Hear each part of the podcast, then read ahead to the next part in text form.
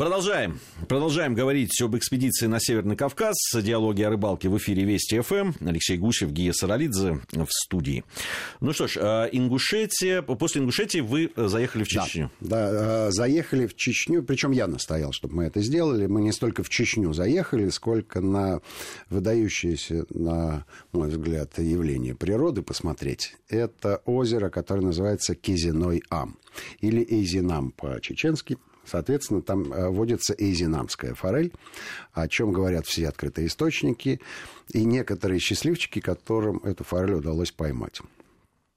Сразу оговорюсь, форель мы не поймали, но э, э, через буквально пару дней видели человека, который за пару дней до нас на 14 килограммов форель все-таки поймал, о чем э, красноречиво свидетельствовала фотка и даже небольшое видео, снятое на телефон. Форели там стало существенно меньше, чем раньше, а вот красоты э, меньше не стало. Это действительно очень красивое озеро.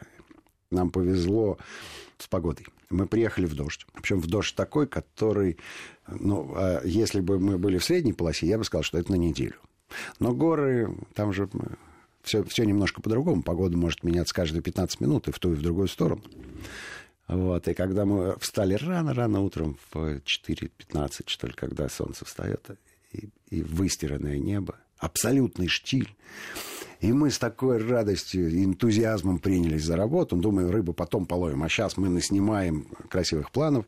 Как только мы начали ловить рыбу, поднялся ветер, все заволокло. Ну, в общем, все, как обычно. Все как обычно. Но озеро не только красивое, но и рыбное. Понятно, что на головля, которого мы там изрядно наловили, мало кто обращает внимание а все в основном на форель ориентируются. Но любопытно, что по, по утверждениям местного егеря на озере есть и окунь. Ни один нам не попался, куда он делся. Удивительно. Горный окунь какой-то, высокогорный окунь. Для меня вот это загадка. А голавль? Голавль, голавль, да. Головля. Размеры? Ну, размеры такие. А самого крупного, которого Мети вытащил, то, наверное, грамм 350 грамм 350, может быть, 400. Вот. А средний размер грамм 200. Ну, такой вот он. Ну, это же упругая такая, да, как да, рыба, да. как подводная лодка такая. Плотненькая, симпатичная. А любопытно, что он больше похож не на нашего головля, который отличается яркой окраской, да, и плавнички в нем выдает головля сразу. А там он такой бледненький, не загорелый, бледненький. То есть рыбка серебристая, прогонистая, все как надо, а плавнички такие вот по чуть-чуть рыженькие такие, чуть-чуть. И, конечно, конечно, было обидно оттуда уезжать, потому что понятно, что мы ключик к рыбе подберем, но за счет того, что у нас спрессовалась поездка и двух дней у нас э, не стало, в отличие от задуманного, то мы, в общем, галопом по Европам поскакали, по Кавказу, поскакали дальше и оказались на хорошо знакомом мне месте, где был неоднократно. Это Черкейское водохранилище. Это уже в Дагестане? Да, это Дагестан. Черкейское ГЭС. Фантастическое сооружение, э, очень высокое. И вот э, я в дагестанской нашей программе уже говорил о том, что там э, выдающееся для рыболова есть явление.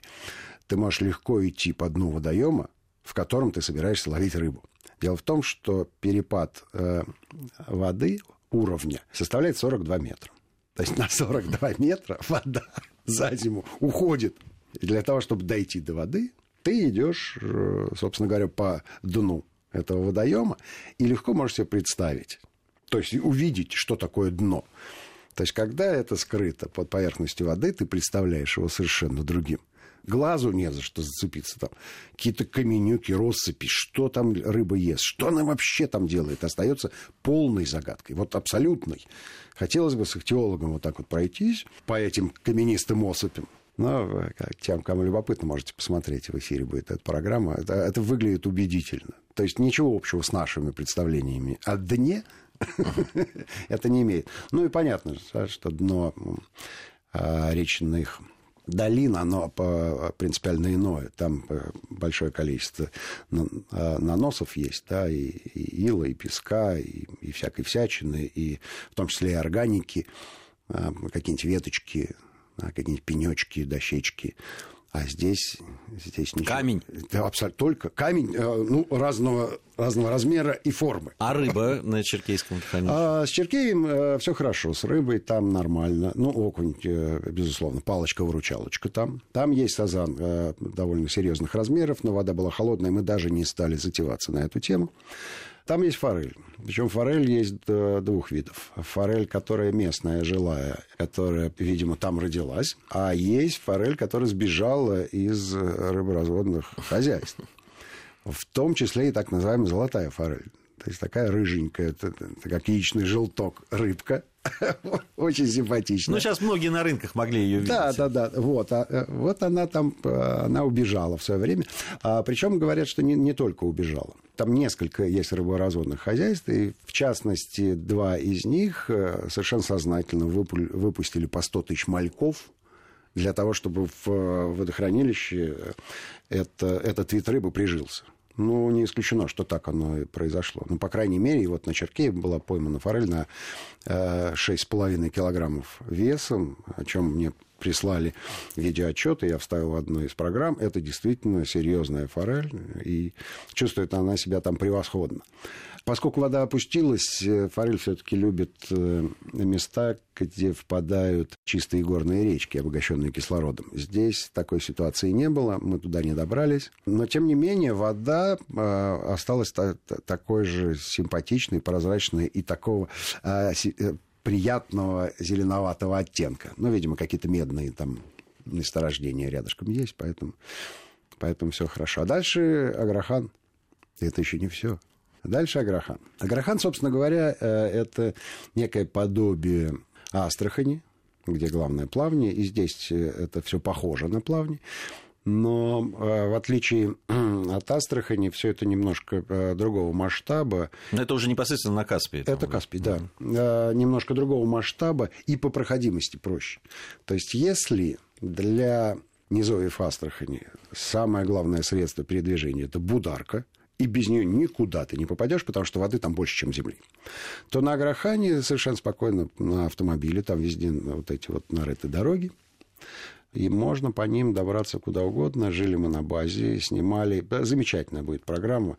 И по, по рыбе смешная, и э, очень смешная по драматургии.